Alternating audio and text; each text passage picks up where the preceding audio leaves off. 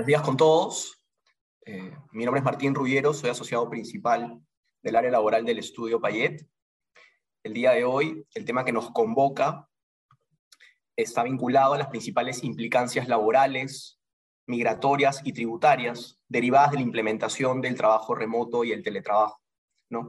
Mecanismos de prestación de servicios que han sido implementados con gran acogida durante la emergencia sanitaria que vivimos aún hasta el día de hoy, ¿no? y la cual se encuentra vigente hasta el momento, hasta el primer trimestre del año 2022. Me acompañan en este webinar Paola Felipa, asociada del área laboral, especialista en Derecho Migratorio, así como también Idi García Pacheco, asociada del área tributaria del estudio, quien justamente conversará y expondrá las aristas tributarias del tema que nos reúne el día de hoy. Buenos días, Paola, buenos días, Ibi, ¿cómo están? Hola Martín, ¿cómo están? Buenos días a todos. Eh, como bien lo mencionaba Martín, eh, yo voy a hablar específicamente eh, sobre la implementación del teletrabajo y trabajo remoto respecto de ciudadanos extranjeros desde todo el punto de vista migratorio. Buenos días, Ibi. Buenos días, Paola. Buenos días, Martín. Buenos días a todos los que nos están acompañando hoy en este webinar. Eh, como ya habían adelantado, eh, yo voy a encargarme de explicarles las consecuencias tributarias que se generan por todo este cambio de la modalidad de trabajo y, sus implicancias. Así que, ah, nuevamente, Martín, te doy el pase para que empieces la exposición. Gracias, Ivy. Antes de comenzar, quería recordarles que cualquier pregunta la pueden escribir al box de preguntas y respuestas o, en todo caso, presentarla o enviarla al correo electrónico eventos.prcp.com.pe. Siendo ya así, arrancamos con las principales aristas laborales de la implementación del trabajo remoto y teletrabajo. La idea es dar un repaso, un brochazo a estas disposiciones que ya están vigentes por más de un año y medio, en la medida que muchas entidades empleadoras se encuentran evaluando implementar principalmente el teletrabajo de cara al año 2022. Antes de hablar propiamente del marco legal aplicable al teletrabajo y al trabajo remoto, siempre es importante tener una foto del momento, ¿no?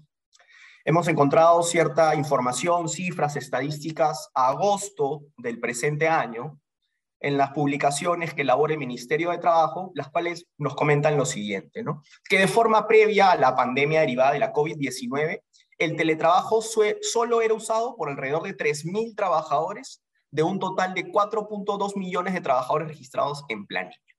Entonces, en simple, lo usaban poquitísimas personas, no tuvo gran acogida, principalmente porque se trata de una modalidad de prestación de servicios rígida, poco flexible, que exige el acuerdo, que exige la aceleración de un documento, un registro. Entonces, teniendo en cuenta todas estas formalidades que exige la implementación del teletrabajo, muchos empleadores prefirieron no implementarlo. Sin embargo, ¿no? Con la pandemia y el desarrollo de la misma, las cosas cambiaron significativamente. Agosto de 2021, según estos reportes del Ministerio de Trabajo, existían alrededor de 251.000 teletrabajadores registrados en planilla.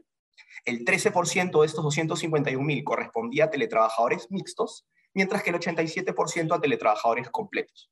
En el desarrollo de la, de la exposición veremos cuáles son las diferencias entre el teletrabajador mixto y el teletrabajador completo.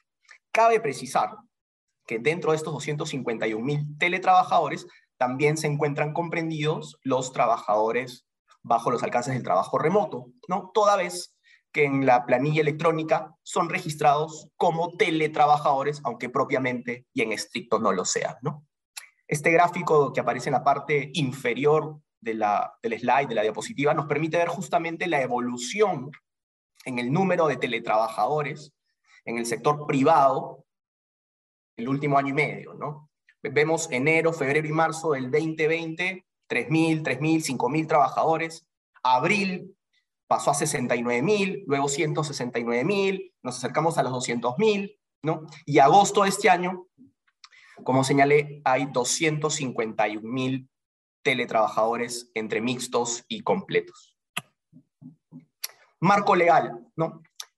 Un tema que es de suma relevancia, y cabe la pena recordarlo, es que el trabajo remoto únicamente se encuentra vigente o puede ser implementado por el empleador hasta el 31 de diciembre del presente año. Repito, el trabajo remoto únicamente puede ser implementado, puede ser ejecutado hasta el 31 de diciembre del 2021. A diferencia del teletrabajo, que es una norma de carácter permanente y que no está sujeta a la temporalidad. ¿no? Marco legal aplicable al trabajo remoto, principalmente el decreto de urgencia 26-2020, que fue publicado el 15 de marzo de 2020, que fue una norma muy escueta, en la cual a través de siete artículos se pretendió regular este mecanismo de prestación de servicio. ¿no? El Ejecutivo se dio cuenta de que las disposiciones que habían emitido, en vez de brindar luces o claridad, resultaban confusas por ello se emitió el decreto supremo 10-2020-TR a la semana y media, la cual es una especie de reglamento justamente del decreto de urgencia 26-2020, y posteriormente, a los dos días del decreto supremo 10-2020-TR, se emitió la resolución ministerial 72-2020-TR, que es la guía para la aplicación del trabajo remoto, que es una especie de QA, de preguntas y respuestas práctica, con la finalidad de aclarar cualquier duda que podrían tener los empleadores. ¿no? Por su parte, el teletrabajo entró en vigencia en el año 2013 con la ley 30.036.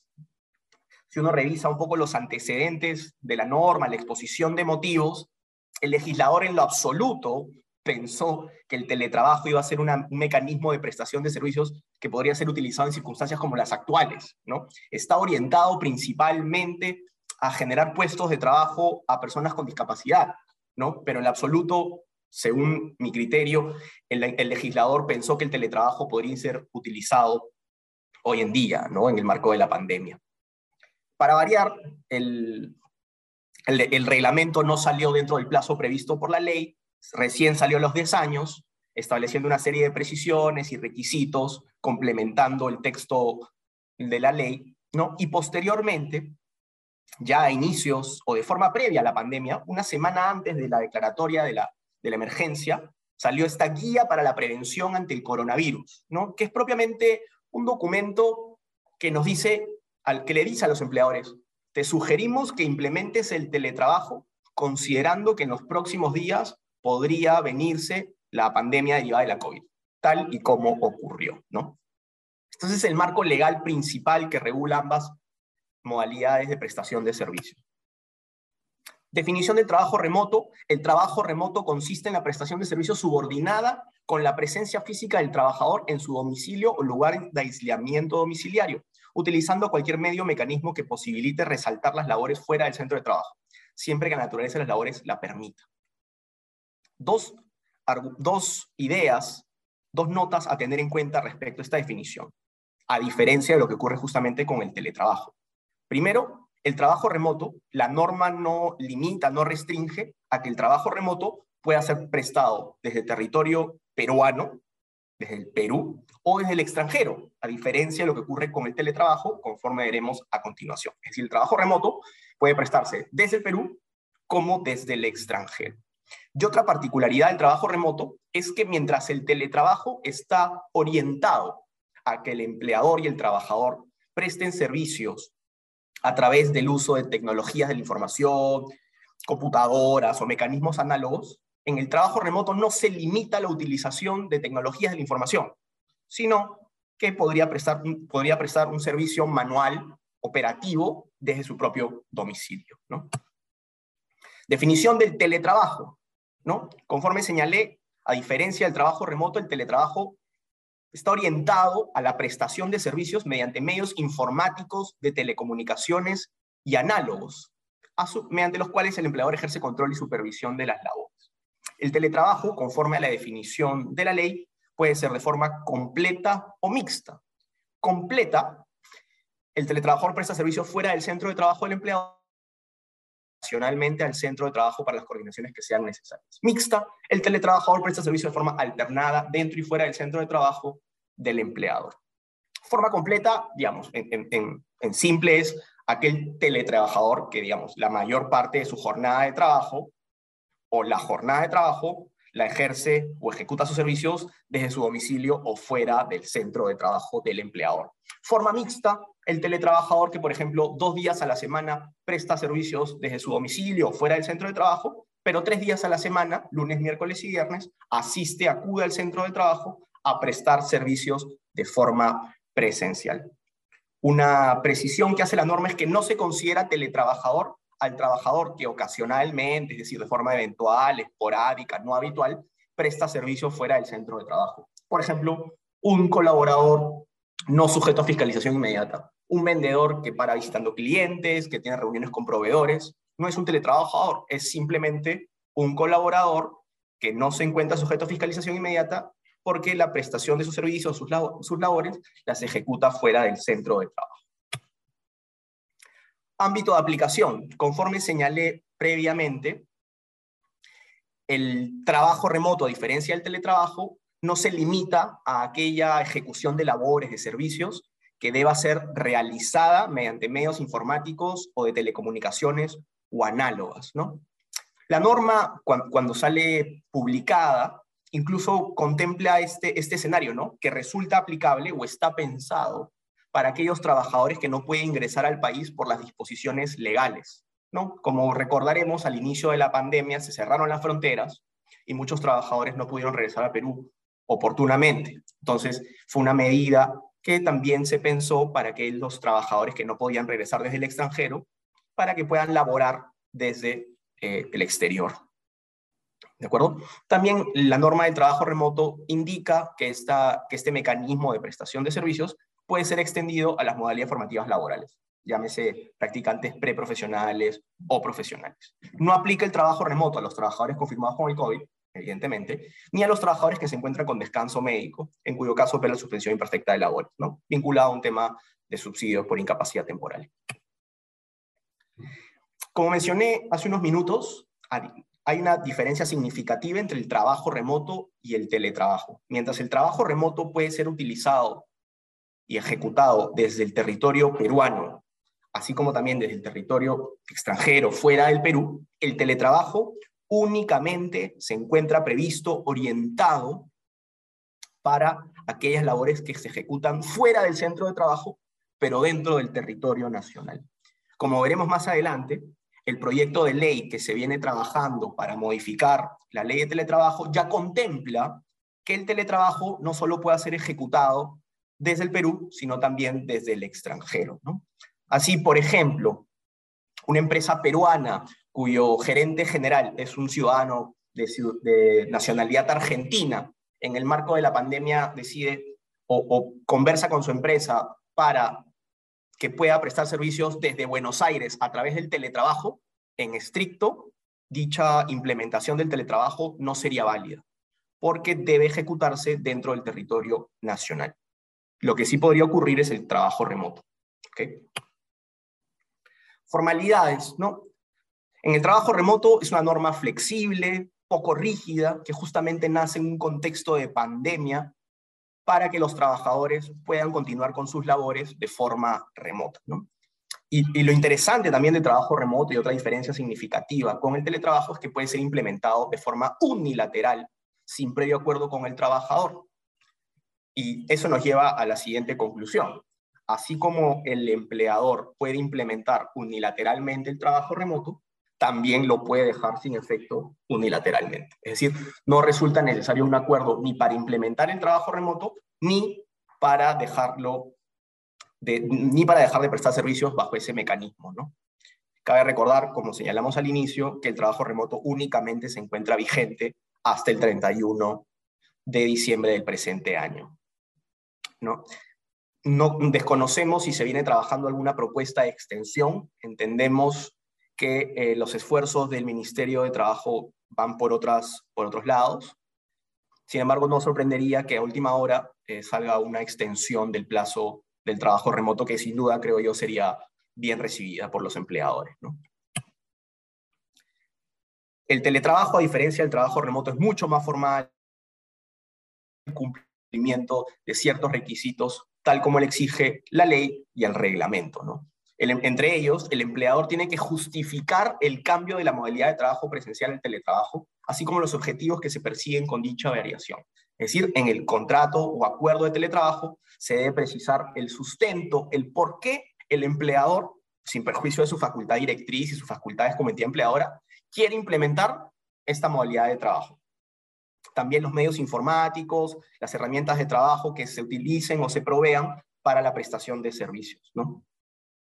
Cabe recordar que en caso los medios o herramientas de trabajo sean proporcionadas por el trabajador, se puede llegar a un acuerdo para compensar las mismas. ¿no? A falta de acuerdo respecto al monto, la norma te dice valor de mercado, que es una norma poco precisa, poco clara, bastante amplia que puede prestarse a discusión. Más formalidades establecidas por la norma, lo que mencionaba el tema de la compensación, las medidas sobre la gestión y seguridad de la información derivadas del uso de los medios con que se preste el servicio, la jornada que resulta aplicable, el mecanismo de supervisión y reporte. Muchas empresas, muchos clientes nos han consultado y nos han pedido apoyo en el marco de la pandemia en la revisión de sus políticas o incluso en la redacción de sus políticas para la correcta implementación del trabajo remoto o del teletrabajo. ¿no? Sin duda, contar con una directiva, contar con una política que regule este tema es de mucha ayuda para esclarecer cualquier duda, tanto por parte de los trabajadores como por parte de los empleadores. ¿no? Duración, conforme señalé, el trabajo remoto únicamente está vigente hasta el 31 de diciembre del presente año.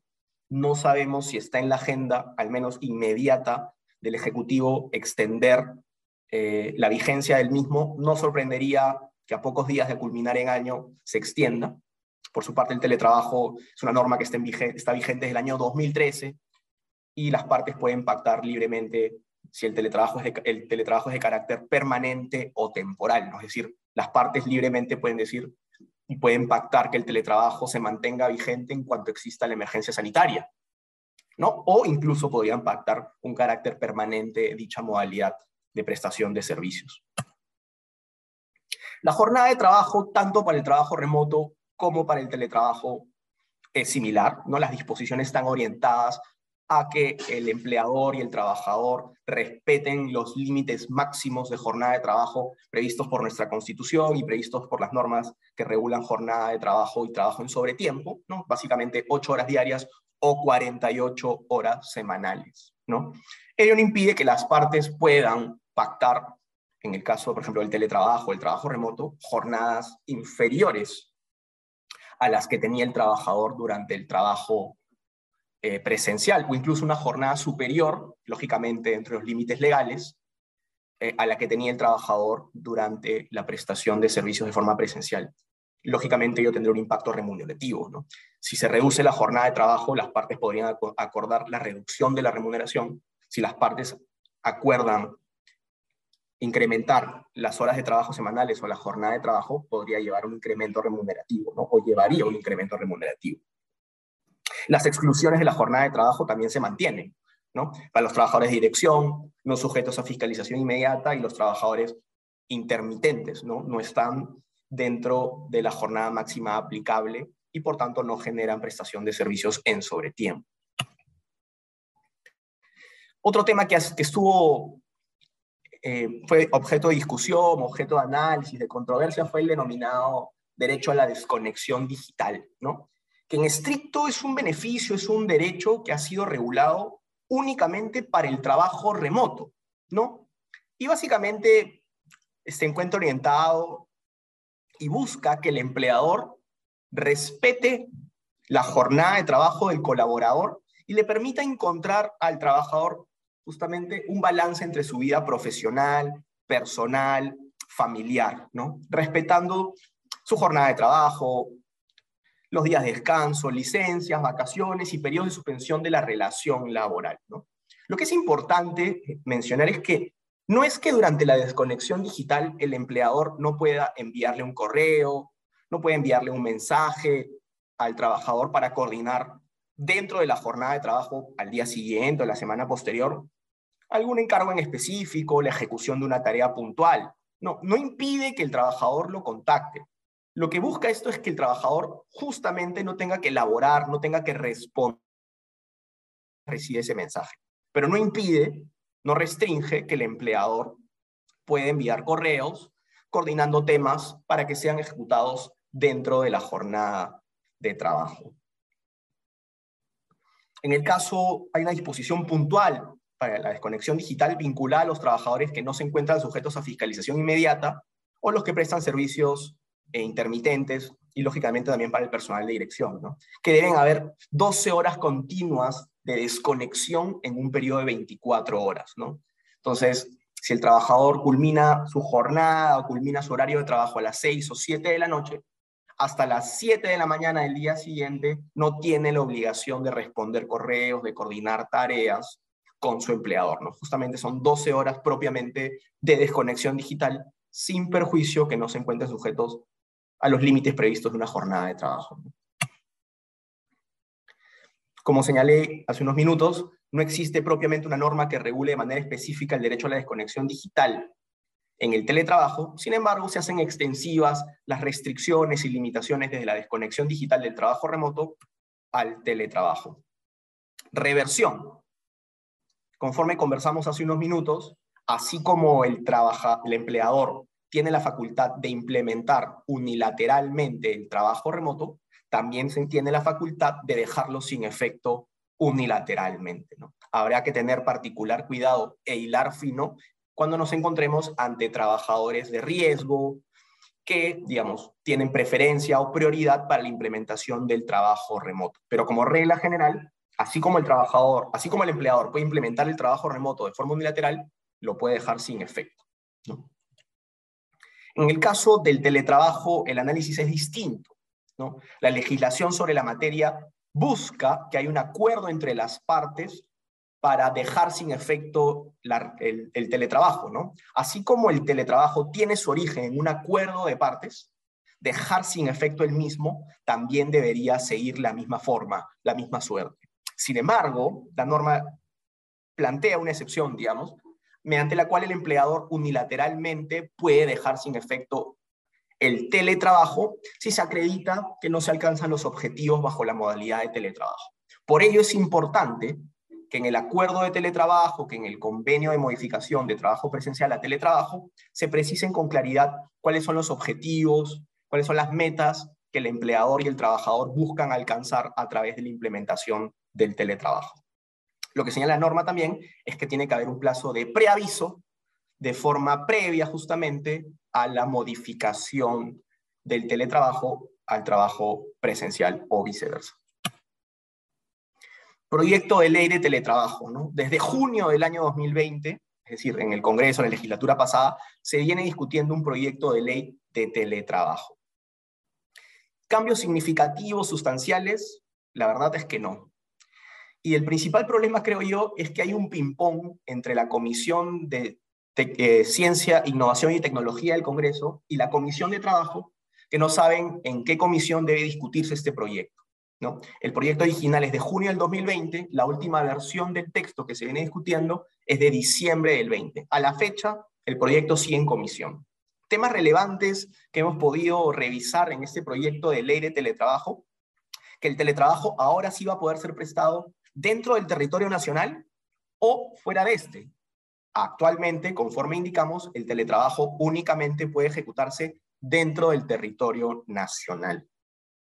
Después, repiten muchas de las disposiciones ya contenidas en la actual ley de teletrabajo, vinculada a desconexión digital, acuerdos para modificar la, forma de prestación de servicios, compensación en, caso el trabajador eh, sea el que provea las herramientas de trabajo. Pero una disposición que llamó mi atención es la vinculada al desplazamiento al centro de trabajo. Este proyecto de ley indica, curiosamente, que si el teletrabajador es un teletrabajador mixto, es decir, que hay días que trabaja en su casa y hay días que tiene que ir al centro de trabajo, se indica que el desplazamiento al centro de trabajo del colaborador formará parte de la jornada de trabajo, lo cual, digamos, no tiene mayor sustento y, digamos, no es coherente con las disposiciones en materia de jornada y los pronunciamientos sobre la materia, ¿no? Porque el tiempo, el tiempo de desplazamiento de un trabajador hasta su centro de trabajo no es propiamente parte de la jornada de trabajo, no hay una prestación efectiva de trabajo. Sin embargo, es un proyecto que creo yo, teniendo en cuenta las prioridades del Ejecutivo y la agenda del Ministerio de Trabajo, va a seguir durmiendo el sueño de lo justo más. Un tema que no quería dejar de mencionar, y con esto ya voy cerrando eh, eh, mi parte, es el tema de la vacunación y la prestación de servicios de forma presencial, ¿no? que se encuentra vinculado al tema del trabajo remoto y el teletrabajo. Primero unos números, al 27 de noviembre del, del presente año, el 67% de la población peruana se encuentra vacunada, 54% con las dos dosis y un 13% con una sola dosis. El presidente Sagasti promulgó la ley 31091, que habla de la vacunación libre y voluntaria. Libre, básicamente refiriéndose a la gratuidad de la vacunación, y voluntaria porque no obliga que los peruanos se vacunen contra eh, o se inoculen contra el virus del COVID-19. Entonces, libre, gratuita y voluntaria. Sin embargo, en los últimos meses, en las últimas semanas en realidad, han sido emitidos una serie de decretos supremos que ponen en tela de juicio el carácter voluntario de la vacunación. Como recordaremos, el 14 de noviembre fue publicado el decreto supremo 168-2021 PCM, que generó mucha controversia, y que decía que a partir del 15 de diciembre de 2021, toda empresa con más de 10 trabajadores solo podrá operar de manera presencial si todos sus trabajadores acreditan su dosis completa de vacunación. ¿no?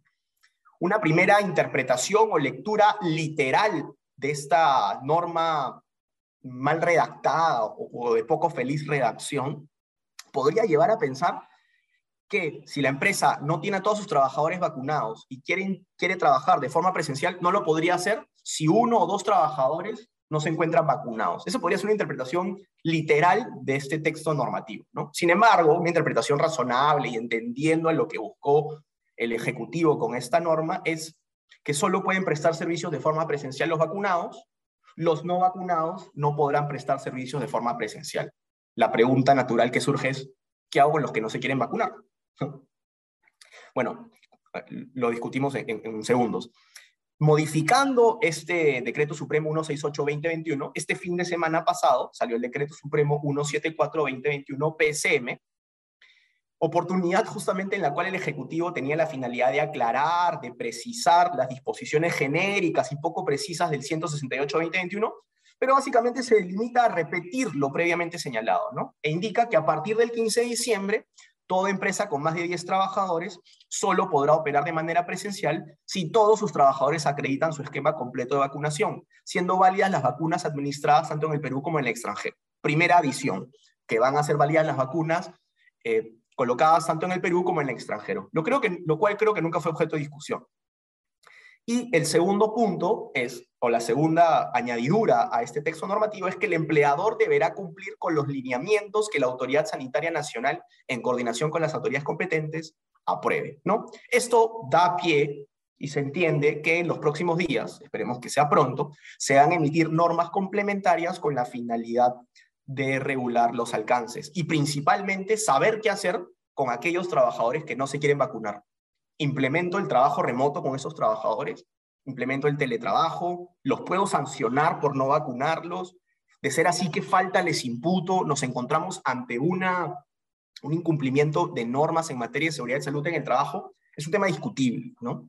Desde un punto de vista conservador, y teniendo en cuenta que la ley señala que la vacunación es libre y voluntaria, consideramos que no sería válido sancionar a un trabajador por no eh, querer vacunarse, por no poder asistir a laborar de forma presencial y deberían implementarse medidas alternativas, como por ejemplo la implementación de una licencia sin goce haber o una suspensión perfecta. Para terminar, unos bullets con algunas ideas vinculadas a la posible planificación del eventual retorno al trabajo presencial. Muchas empresas, muchos clientes nos vienen consultando no solo el marco legal aplicable al trabajo presencial o, cómo retornar, sino también, digamos, asesoría práctica, qué debemos hacer, qué, qué documentación debemos contar para, ¿no? hemos identificado algunos bullets que creo que podrían ser de utilidad. ¿no? Primero, identificar los puestos de trabajo que se requiere que elaboren de forma presencial o mediante teletrabajo, trabajo remoto, de forma mixta. ¿no? Por ejemplo, el contador o el área legal o una determinada área de la empresa no necesariamente tiene que ir a la planta, no necesariamente tiene que ir a la fábrica. Podrían seguir prestando de forma, podrían seguir prestando sus servicios de forma remota, a través del teletrabajo, en caso el trabajo remoto no se extienda, podría. ¿no? Es un primer análisis que consideramos que deberían hacer las empresas. Después, elaborar una política interna que regule propiamente el ¿no? no solo desde un punto de vista laboral, sino también desde un punto de vista de seguridad y salud en el trabajo y recursos humanos, lógicamente. Comunicar oportunamente a los trabajadores la modalidad de trabajo que les resulte aplicable, ¿no? si va a ser teletrabajador mixto, completo, de forma presencial, ¿no? y explicándoles y siendo transparentes por qué se requeriría que presten servicios justamente en las oficinas. Tener claras las alternativas para respetar aforo y distanciamiento, por ejemplo, implementar jornadas de trabajo distintas, ¿no? Hay un grupo de trabajadores que vayan lunes, miércoles y viernes, otros que vayan martes, jueves y sábado, ¿no? Incluso tenemos conocimiento de empresas que han establecido grupo A, grupo B, grupo C, grupo D, colores incluso, entonces justamente con la finalidad de respetar aforo y distanciamiento. ¿no? Horario escalonado del horario de ingreso y salida para evitar aglomeraciones. Un grupo ingresa a las 7 de la mañana y se retiran a las 4, otro a las 8 y se retiran a las 5, justamente para que no haya aglomeración ni en el ingreso ni en la salida. ¿no? Turnos de horario de refrigerio, ¿no? si antes el horario de refrigerio era de 1 a 2, ahora el grupo A almuerza de 1 a 2, el grupo B de 2 a 3, y digamos, podrían implementarse turnos diferenciados para evitar justamente aglomeraciones. ¿no? Es importante la implementación de un registro padrón de trabajadores vacunados, más aún con estas disposiciones recogidas en los decretos supremos antes conversados. Un tema que siempre es importante tener en cuenta cuando se implementen estos registros de vacunados es el tema de protección de datos personales. Informar oportunamente y transparentemente a los trabajadores cuál es la finalidad de la recolección, para qué lo necesitan y por cuánto tiempo va a conservar dicha información.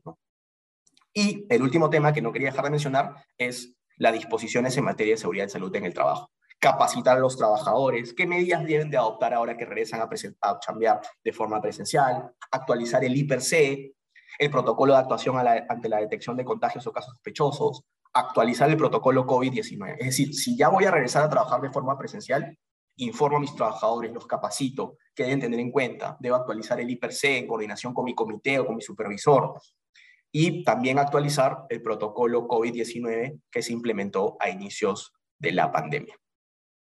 Esto es el, este es el repaso que quería hacer con ustedes de las principales aristas laborales del trabajo remoto y del teletrabajo. A continuación, Paola nos va a comentar las principales implicancias migratorias de estas modalidades de prestación de servicios. Les recuerdo que cualquier pregunta o consulta las pueden hacer a través del box de preguntas y respuestas que, aparece en su pantalla o, en todo caso, enviando un correo a eventosprcp.com.p. Muchas gracias. Gracias, Martín. Bueno, como bien ha explicado Martín, yo voy a tratar básicamente los aspectos migratorios respecto de la implementación del trabajo remoto y del teletrabajo. Es importante tener en cuenta que el tratamiento que van a seguir los extranjeros va a ser exactamente el mismo que van a recibir los trabajadores nacionales. Entonces, toda la explicación que Martín ha dado respecto de los plazos, implementación, eh, aspectos a tener en cuenta eh, para esta implementación se van a aplicar rotundamente también a los extranjeros. Ahora, como premisa general en el tema de extranjeros es importante tener en cuenta dos puntos, el tema laboral y el tema migratorio. Como premisa general, tenemos que tener en cuenta que de acuerdo a la ley de contratación de extranjeros, ningún ciudadano extranjero puede prestar servicios en el país si no cuenta con dos requisitos. El primero de ellos es contar con un contrato de trabajo aprobado o registrado ante la autoridad de, trabajo, específicamente ante la plataforma del CIVICE. Los contratos de trabajo aprobados son aquellos que son suscritos eh, exonerados de los porcentajes limitativos que establece la norma o dentro de estos porcentajes, ¿no? Y aquellos contratos registrados o puestos en conocimiento son aquellos que están considerados como exceptuados de, de los porcentajes que la misma ley establece. Y adicionalmente, el extranjero tiene que contar con la calidad migratoria habilitante para la prestación de los servicios y esta eh, calidad te lo emite la Superintendencia Nacional de Migración. Entonces, a forma de repaso, ningún extranjero puede iniciar la prestación de sus servicios y por ende no ser ingresado a la planilla de la empresa si no cuenta con estos dos supuestos, contrato de trabajo aprobado o registrado y la calidad migratoria habilitante. Es importante tener en cuenta que desde hace aproximadamente poco más de tres años, ya la pérdida de la calidad migratoria habilitante constituye una condición resolutoria que extingue la relación laboral. que extingue el contrato de trabajo, situación que no se veía anteriormente. Siguiente.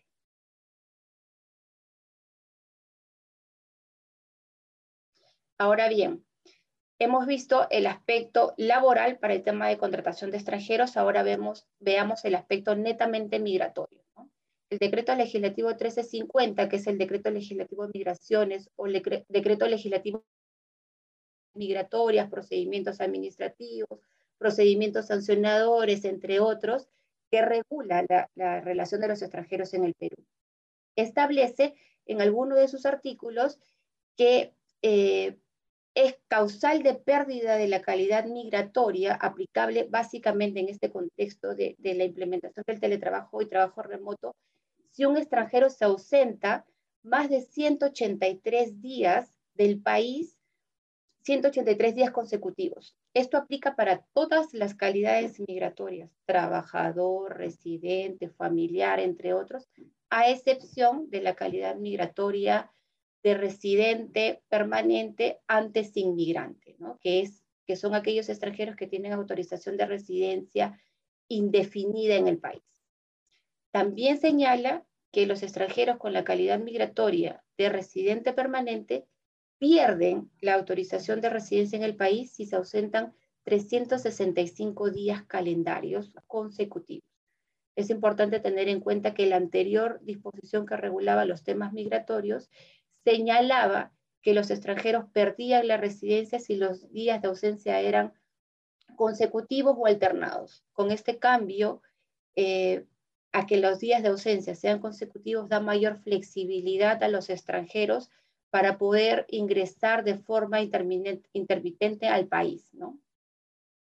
También es importante tener en cuenta que existe un procedimiento especial que se llama eh, emisión de un permiso extraordinario de ausencias del país que pueden iniciar todos los trabajadores o todos los extranjeros en el país para que el plazo de ausencia señalado por su calidad migratoria se duplique. Este procedimiento se inicia ante la Superintendencia de Migraciones y se tiene que iniciar obligatoriamente antes de la salida del extranjero del Perú. Con la, el inicio del expediente y la resolución aprobatoria, el extranjero válidamente, sin perder la calidad migratoria, puede ausentarse o 365 días en el caso de los trabajadores residentes que tienen permiso solo de 183 o hasta dos años en el caso de los residentes permanentes. Es importante tener en cuenta que este procedimiento es un procedimiento relativamente rápido, de acuerdo al ritmo que maneja migraciones, eh, y normalmente es aprobado sin ningún inconveniente, siempre y cuando se pueda acreditar de forma fehaciente las razones y motivos por el cual justifiquen la ausencia del país. Esas ausencia, esa justificación puede ser temas de salud, temas laborales, entre otros, pero tiene que estar eh, justificado documentalmente. Ahora bien, en el marco de todo el tema de la pandemia se dictaron diversas disposiciones migratorias a fin de evitar que los extranjeros pierdan su calidad migratoria o a fin de em, ser multados por situaciones que escapan a sus manos. ¿no? Así, entre las principales disposiciones tenemos la resolución de superintendencia 104, que fue dictada el 19 de marzo del año pasado, que señala entre sus principales puntos extender la calidad migratoria temporal y residente durante, el estado de emergencia de todos los extranjeros. Así, si tu calidad migratoria, centrémonos en el de trabajador, vencía en junio del año pasado, automáticamente en virtud de esta resolución se extendía la autorización de eh, trabajar y de residir en el país hasta que culmine el estado de emergencia. Se suspendieron los plazos de permisos especiales otorgados a personas extranjeras para sentarse durante el estado de emergencia. Cuando un extranjero inicia un procedimiento de cambio de calidad migratoria o de prórroga de residencia, y quiere salir del país, necesita obtener un permiso especial. Este permiso lo faculta ausentarse 30 días. En virtud a esta resolución, el permiso quedaba extendido durante todo el tiempo que el estado de emergencia se encuentre vigente. De igual manera, em, extendía los plazos de ausencia antes señalados de los de 183 días a 365, sin importar básicamente la cantidad de días que permanezca fuera del país, pero siempre ibas a mantener la autorización de residencia en virtud de esta resolución. Eh, se estableció también suspender los plazos administrativos de multas y de exceso de permanencia y suspender las salidas obligatorias del país. Cuando un extranjero es sancionado eh, con la constancia, con la emisión de su salida definitiva obligatoria, un plazo de 10 días. Este plazo evidentemente también fue suspendido en virtud del cierre de fronteras. De igual manera se emitió la resolución desde nuestro aspecto, desde nuestras consideraciones importantes, que es la 107, que es la que señala específicamente suspender las sanciones administrativas que podía imponer un, eh, que podía imponer migraciones respecto de aquellas personas extranjeras en situación migratoria irregular por exceso de permanencia.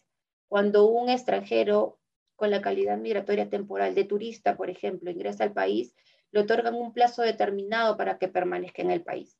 Este plazo puede ser de 10, de 20, de 30, 60, 90 días, dependiendo de la calidad migratoria. Entonces, en virtud del cierre de fronteras, a través de esa resolución, se dispuso que el plazo iba a quedar extendido automáticamente durante el plazo que, durante el tiempo que el Perú sea eh, declarado en estado de emergencia. Siguiente. De igual manera, se publicó el Decreto Supremo 006-2021 que aprueba el nuevo TUPA de la Superintendencia Nacional de Migraciones. Este, esta mm, norma es muy relevante porque modifica casi unos 180 grados todos los procedimientos que llevaba a cabo migraciones, ¿no? Realiza modificaciones de procedimiento, incorpora nuevos requisitos, incorpora nuevos trámites, le cambia el panorama a, cierta, a ciertos procedimientos. Desde nuestra perspectiva y desde nuestra experiencia, en algunos procedimientos se avanza a pasos agigantados y en otros se retrocede de manera considerable. Y como lo conversaremos más adelante y como podrán ver las personas que manejan el tema migratorio, lamentablemente no se aplica aún, a pesar de que ya han transcurrido bastantes meses desde su publicación, eh, al 100% de estas disposiciones. Siguiente. Como principales eh, incorporaciones eh, que introdujo este nuevo TUPA, tenemos que en los procesos de cambio calidad migratoria te exigen, por ejemplo, la, la presentación de certificado de carencia de antecedentes penales, policiales o judiciales, dependiendo de la legislación del país de origen de los extranjeros. Este requisito no se solicitaba antes si no era suficiente con la obtención de la ficha de canje internacional de Interpol en el Perú para el trámite, ¿no? Y en los casos de Mercosur, te exigen que acredites, por ejemplo, tu nacionalidad, lo cual puede ser considerado desde, desde cierto punto de vista como una barrera burocrática. ¿Por qué? Porque si bien es cierto, las personas que adquieren la calidad migratoria en virtud de estos convenios son, eh, es en virtud de ciertos beneficios que brindan estos convenios. Entonces, se debe brindar mayor celeridad y mayor facilidad para acceder a, estas calidades migratorias en virtud de los convenios.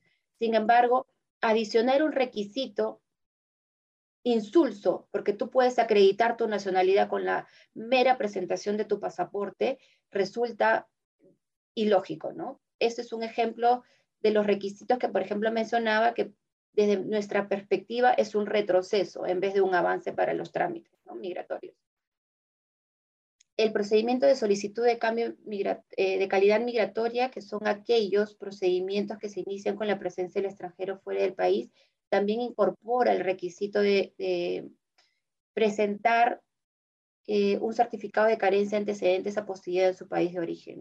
Mismo requisito que en el proceso de cambio calidad migratoria. Antes se reemplazaba con la ficha de canje internacional de Interpol, el cual ahora, al parecer, desde la perspectiva migratoria no es suficiente y adicionan eh, el requisito de ficha de canje internacional de Interpol para aquellos procedimientos que te otorgan eh, temporalidad en el país, que no te otorgan residencia, ¿no?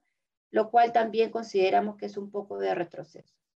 Y en los procesos de prórroga de residencia incorporan una declaración jurada de antecedentes en el Perú y en el extranjero, lo cual no nos resulta ilógico, sino bastante considerable, más aún teniendo en cuenta eh, toda la migración que eh, sufre el Perú desde un par de años atrás, ¿no? Pero lo que sí nos parece un poco eh, descabellado es que nos pidan un reporte de rentas y retenciones emitido por la Superintendencia Nacional de, la SUNAT de los últimos tres meses de los trabajadores, si de por sí el trabajador ya está acreditado ingresos a través de sus boletas y una relación laboral a través del contrato de trabajo, ¿no?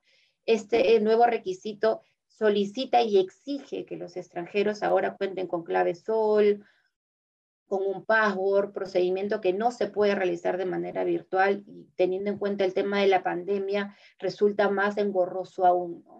Esto también consideramos que podría ser un retroceso. Siguiente. Este nuevo TUPA también incorpora la expedición del nuevo carnet temporal migratorio.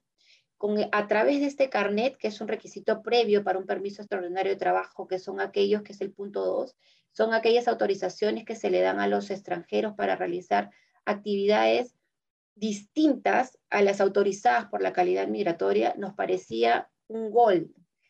Consideramos que era un avance importantísimo porque teniendo en cuenta básicamente que los trabajadores no podían iniciar la prestación de sus servicios hasta que no cuenten con el contrato y la calidad migratoria habilitante, a través de la expedición de este CTM que nos permitía obtener este permiso extraordinario de trabajo, estos extranjeros iban podrían o iban, eh, sí, podrían ser incorporados en la planilla e iniciar la prestación de sus servicios hasta por el plazo de 60 días, lo cual era el tiempo promedio que tardaba migraciones en, expedir el carnet de extranjería. Sin embargo, a pesar de que está regulado, de que se han dictado protocolos específicos para la expedición del permiso extraordinario de trabajo, al día de hoy no se aplica. Eh, cuando se ha intentado solicitar estos permisos extraordinarios o solicitar esta expedición del carnet temporal migratorio, migraciones simplemente ha decidido o no responder o decir que todavía no lo encuentran regulado, ¿no? Lo cual eh, retrasa aún más o nos sigue, manteniendo estancados eh, respecto del inicio de la prestación de los, extranjeros en comparación con muchos países de Sudamérica, ¿no? Estamos varios pasos atrás respecto de esto. Y te emite un certificado de información histórica en el registro de información migratoria RIM, lo cual es un documento que certifica la información del historial de trámites realizados por un extranjero en migraciones. Entonces, ello es un documento bastante importante porque es como que la partida de nacimiento de un extranjero. Ingresó con tal fecha, realizó tal procedimiento, posteriormente realizó esto, perdió la calidad migratoria o fue sancionado. El problema aquí en la práctica, que es lo que, de acuerdo a nuestra experiencia, es que, por ejemplo, este certificado debería ser expedido a favor de cualquier usuario, porque lo que busca es transparentar información, ¿no? Sin embargo, ponen demasiadas trabas para emitir este documento. Y lamentablemente, como, como es de conocimiento público, el desconocimiento de la norma por parte de los funcionarios de migraciones limita mucho más aún todos aquellos procedimientos que se puedan iniciar, ¿no? Entonces, nos encontramos ante un, ante un TUPA nuevo, ante procedimientos nuevos, ante requisitos nuevos eh, y ante una plataforma nueva, porque fue implementada también en todo el tiempo de pandemia, la cual hasta el día de hoy todavía no se encuentra operativa un 100% y fuera de realizar, eh, fuera de agilizar el procedimiento un extranjero, lo limita muchísimo. Hay, requisitos, hay procedimientos que no están regulados, la plataforma todavía no cuenta con todos los procedimientos, la plataforma presenta muchos errores, no habilita y no posibilita eh, eh, al extranjero, no es una plataforma amigable, ¿no? Entonces, todos estos, estos cambios eh, o, o migraciones lo tiene que seguir puliendo poco a poco, pero desde nuestra perspectiva ya contamos más de un año con esto, entonces este procedimiento debería ser un poco más ágil. Siguiente. Finalmente, eh, el 4 de agosto de este año se dictó la resolución 170-2021 que dejó sin efecto las resoluciones que hemos comentado, que es la 104, que extendió de forma eh, durante todo el estado de emergencia las calidades migratorias de residente y trabajador, inició o reanudó el cómputo de los plazos para estontar la calidad migratoria de, temporal y residente, reactivó el tema de la imposición de las multas.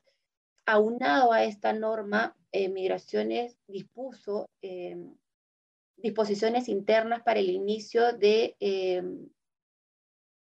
por ejemplo, por modificación de datos.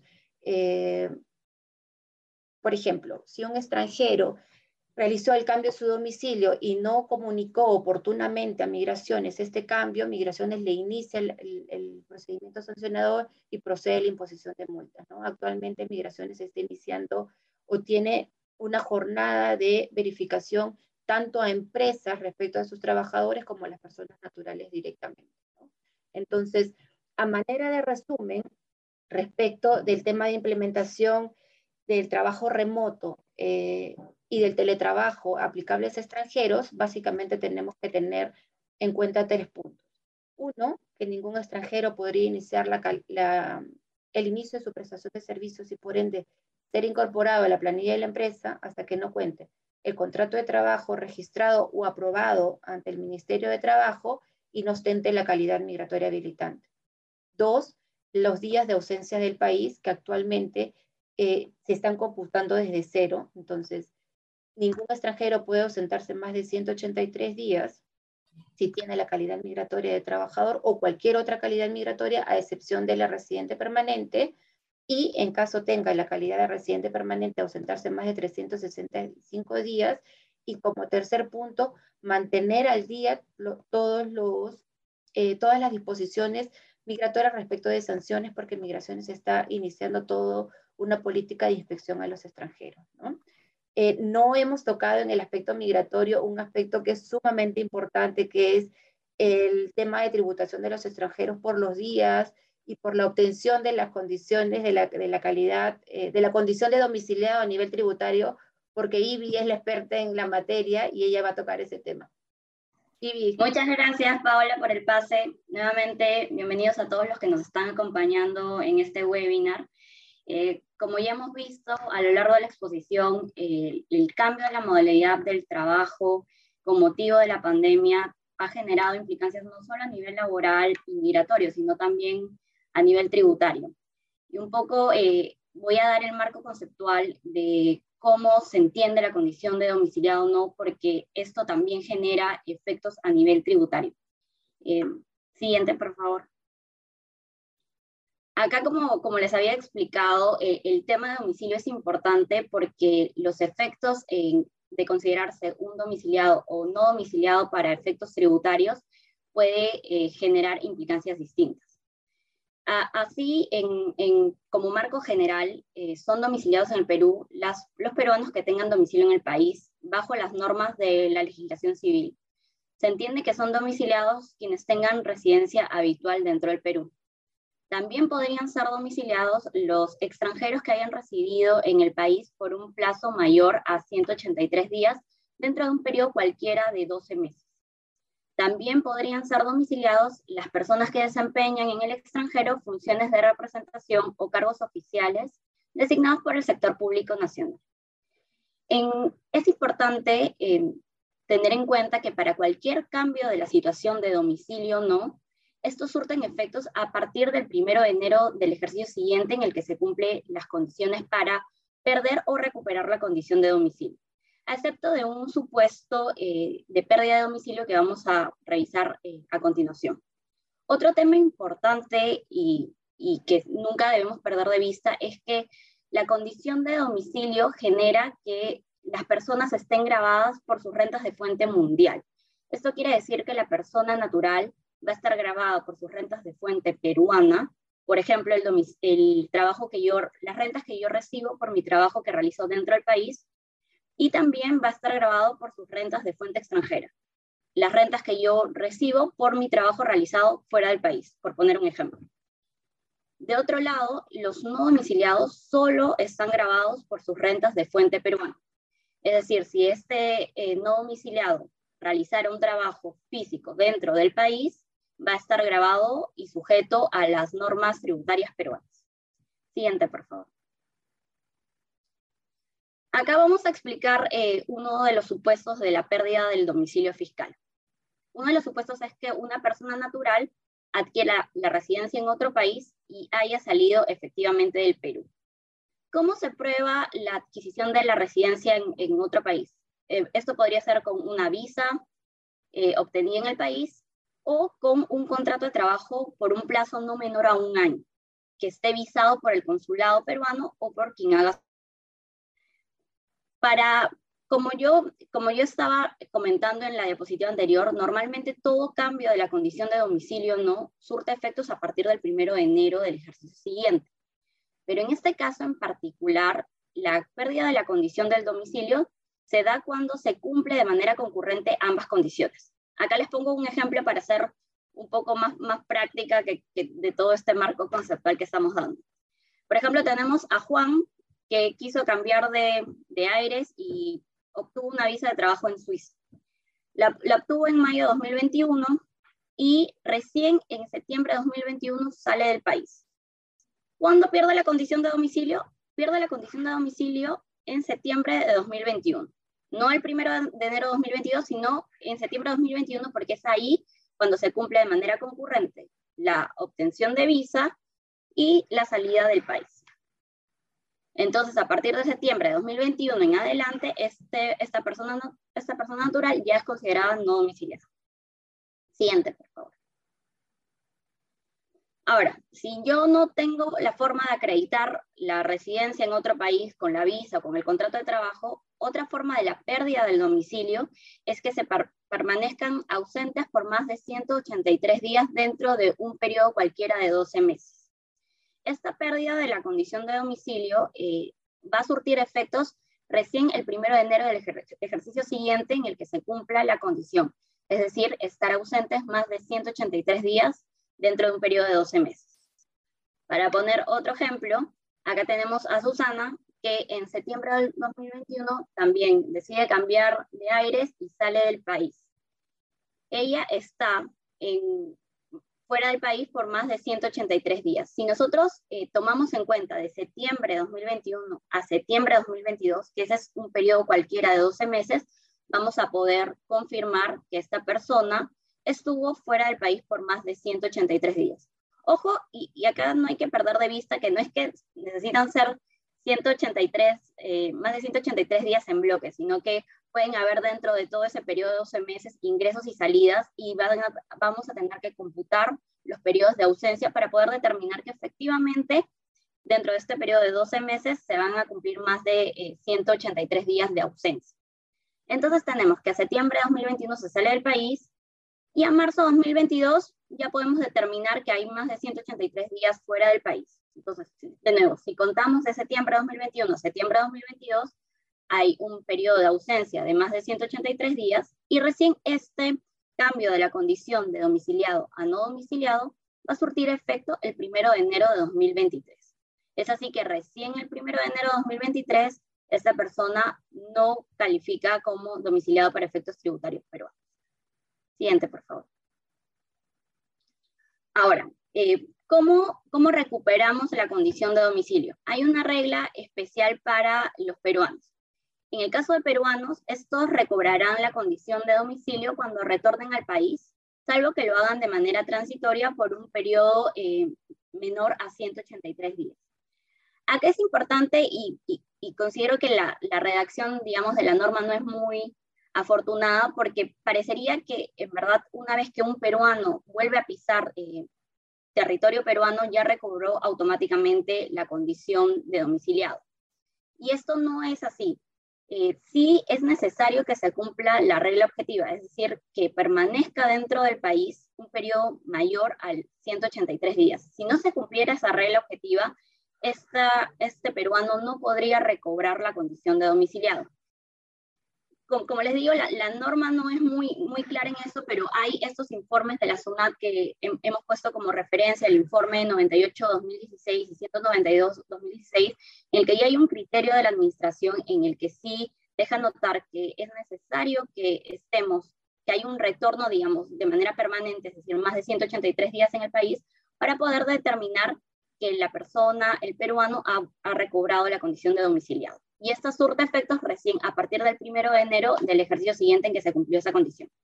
Nuevamente vamos a ver un ejemplo. Tenemos al mismo señor Juan que en septiembre de 2021 obtuvo su visa, salió del país, en septiembre de 2021, como ya hemos visto en el primer supuesto, perdió su condición de domicilio y en marzo de 2022, ya sea porque se fue a un país con mucho frío, extrañaba la comida, en marzo de 2022 retorna al país. Si contamos de marzo de 2022 a septiembre de 2022, vamos a tener que esta persona está dentro del país, es decir, de un periodo de 12 meses que sale desde su salida hasta septiembre de 2022, se va a cumplir la condición objetiva, es decir, que tiene más de 183 días dentro del territorio peruano. Pero cuando, cuando califica como domiciliado, va a calificar como domiciliado recién el primero de enero de 2023, porque vamos a ver que recién en, septiembre de 2022 se cumplió la condición objetiva y esta va a surtir efectos a partir del 1 de enero del ejercicio siguiente. Siguiente diapositiva. Otra, otra regla adicional, y es un poco eh, complicado porque el, cómputo también para el plazo de la condición de domicilio no, eh, o no domiciliado no es eh, tan automática. Entonces, también hay cómputos para el plazo de permanencia y cómputos para el plazo de ausencia. En el caso del cómputo del plazo de permanencia, se van a tomar en cuenta los días de presencia física, aunque la persona esté presente en el país solo parte de un día, incluyendo el de llegada y el de salida. Entonces, para, para yo poder cuantificar si la persona estuvo más de 183 días en el país, voy a revisar su certificado de movimiento migratorio y voy a ver también incluir el día de la llegada y el día de la partida para así poder computar el plazo de permanencia en el país. A diferencia del, del, cómputo del plazo de permanencia, para la ausencia no se va a tomar en cuenta ni el día de salida ni de retorno al mismo. Entonces, para yo iniciar el cómputo de estos más de 183 días de ausencia y en ese sentido poder determinar si se pierde la condición de domicilio o no, el cómputo se va a realizar eh, desde la fecha en que la persona natural salga del país pero como le estábamos diciendo, no se va a tomar en cuenta eh, el cómputo, para este cómputo, ni el día de salida ni el del retorno. Siguiente, por favor. Ahora bien, un poco como habíamos explicado con todo esto de, la pandemia y la forma en, en, que se cambió el trabajo, como esto nos tomó por sorpresa, también eh, fue parte de las disposiciones que se, hay, que se cerraran las fronteras de manera temporal, ¿no? Este cierre de fronteras se dio eh, como, mediante el Decreto Supremo 44-2020 y se dispuso un cierre de fronteras desde el 16 de marzo de 2020 hasta el 20 de octubre. Se hizo una consulta en la SUNAT porque no quedaba claro si es que este evento fortuito y fuerza mayor que nos ha tomado de sorpresa a todos, en verdad generó eh, o podría entenderse como un supuesto de suspensión del plazo para el, cómputo de estos eh, cómputo de estos 183 días para determinar la condición de domicilio o no domicilio. Eh, la SUNAT respondió que, que, dicha medida no suspendió el plazo de la adquisición de la condición de domiciliado o su pérdida, ya que la, la, norma tributaria, digamos, tiene una regla objetiva y en la medida que se cumpla la regla objetiva, se puede eh, tener la condición de domiciliado o la condición de no domiciliado. Entonces, el cierre de fronteras eh, no generó una suspensión del plazo y esto ya ha sido confirmado por nuestra administración tributaria. Siguiente, por favor.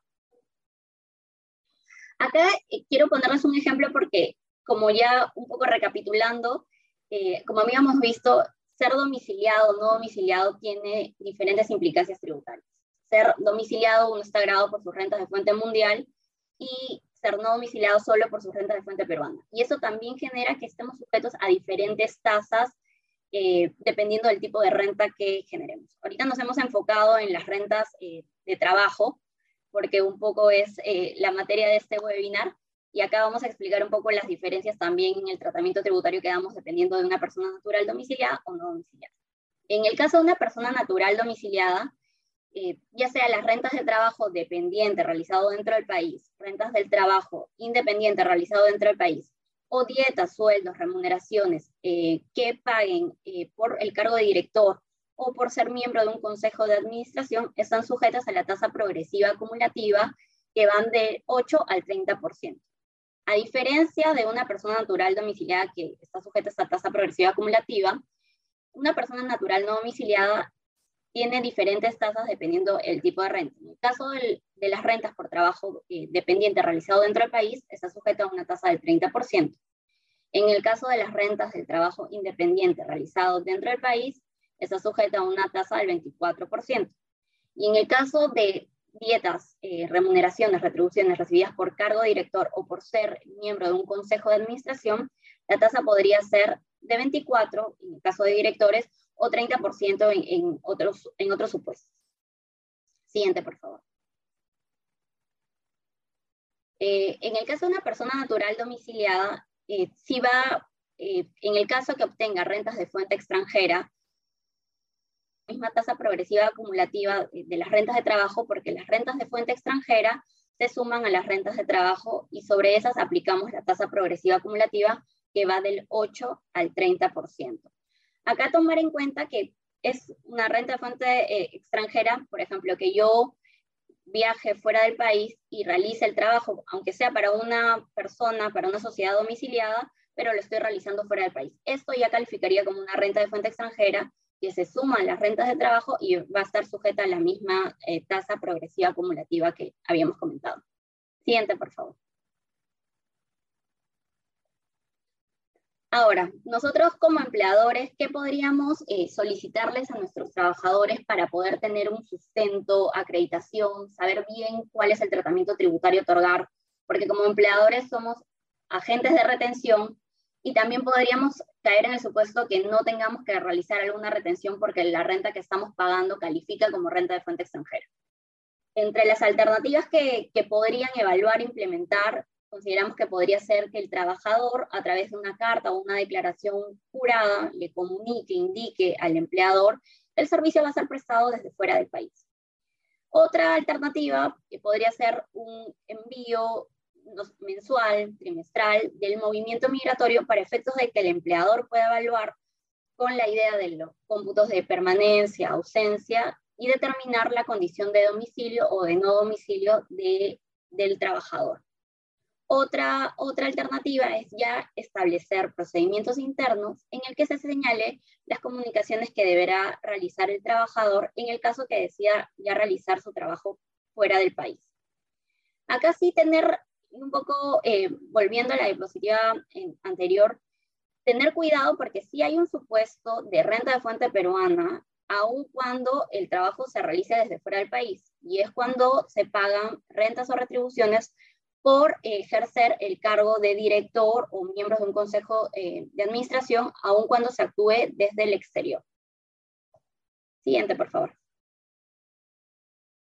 Acá hemos puesto algunos casos prácticos simplemente para ayudarlos con este marco conceptual que hemos dado y que a veces es un poco enredado y, poder ponerlo eh, ya en, casos en concreto para ayudarlos a que ustedes también en su propia práctica puedan identificar, eh, digamos, si están ante algún caso de domicilio o no domicilio y, darle el tratamiento correcto. Aquí tenemos el caso de un trabajador peruano que no es director, no es miembro de un consejo de administración, que decide mudarse a España con motivo de la, de la pandemia en agosto de 2020. Y va a seguir o sea, realizando el mismo trabajo desde España para la sociedad peruana. Este trabajador, eh, vamos a partir del supuesto que no tiene salidas previas en los 12 meses del Perú. Acá, como hemos visto, tenemos que el trabajador peruano sale en agosto de 2020. Y hacia agosto de 2021, que es un plazo cualquiera de 12 meses, esta persona está fuera del país más de 184 días pierde la condición de domicilio recién el primero de enero de 2022. Pero nosotros como empleadores, si al empleador se le comunicó que a partir de agosto de 2020 esta persona va a realizar su trabajo fuera del país, ya tenemos determinado que la renta que va a generar es una renta de fuente extranjera, porque va a realizar su trabajo fuera del territorio peruano. Entonces, como tal, al ser una renta de fuente extranjera, el empleador no va a tener la obligación de retención y el trabajador va a tener que declarar y pagar su renta de manera directa, sumando esta renta de fuente extranjera a sus rentas de trabajo y aplicando la tasa progresiva acumulativa. Recién a partir del 2022, si es que este trabajador sigue permaneciendo en, ese puesto de trabajo bajo la sociedad peruana, este, este, trabajador va a generar una renta de fuente de trabajo y va a calificar como no domiciliado y acá no tendría que eh, declarar ni pagar al fisco porque no hay un supuesto grabado en el Perú. Siguiente, por favor. Ahora tenemos un caso, eh, una contratación remota de un, de un, peruano para que presta servicios que no van a calificar como asistencia técnica. En este caso en particular, este peruano ya califica como no domiciliado porque vive más de tres años en Argentina y al calificar como no domiciliado eh, tenemos que tomar en cuenta que solo va a estar grabado por sus rentas de fuente peruana. Es decir, solo si el trabajador eh, que es no domiciliado realizar el trabajo dentro del país va a calificar como renta de fuente peruana y por lo tanto grabado. En este caso en particular tenemos que se va a hacer una contratación remota y el trabajo se va a seguir realizando desde Argentina. Como va a ser un trabajo que se va a realizar fuera del país, esta renta califica como una renta de fuente extranjera.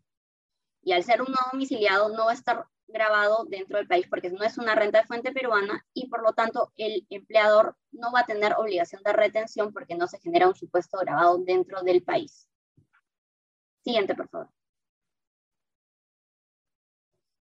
Ahora tenemos eh, otro caso que es una contratación remota de una persona eh, domiciliada en Panamá para que ejerza el cargo de director de una sociedad peruana. En este caso, nuevamente, el no domiciliado solo está grabado por sus rentas de fuente peruana. Pero en este caso particular, es un puesto de renta de fuente peruana, la dieta, sueldo o remuneración que se paga el director que actúa fuera del Perú. En ese sentido, como es, ya califica como una renta de fuente peruana, este supuesto va a estar grabado con el, con el impuesto a la renta y va a haber una obligación de retención del empleador.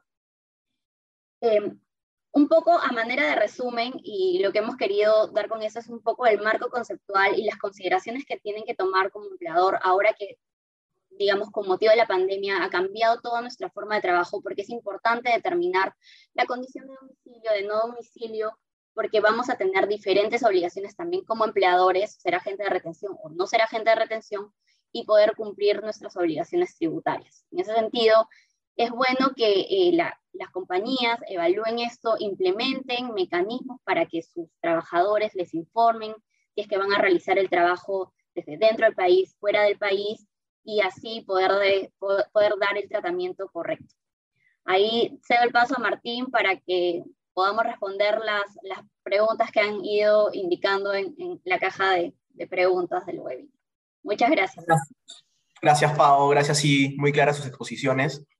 Siguiendo con, con la agenda, procedemos a absolver las preguntas que hayan tenido bien formular en el box de preguntas y respuestas y las que hayan, nos hayan enviado por correo.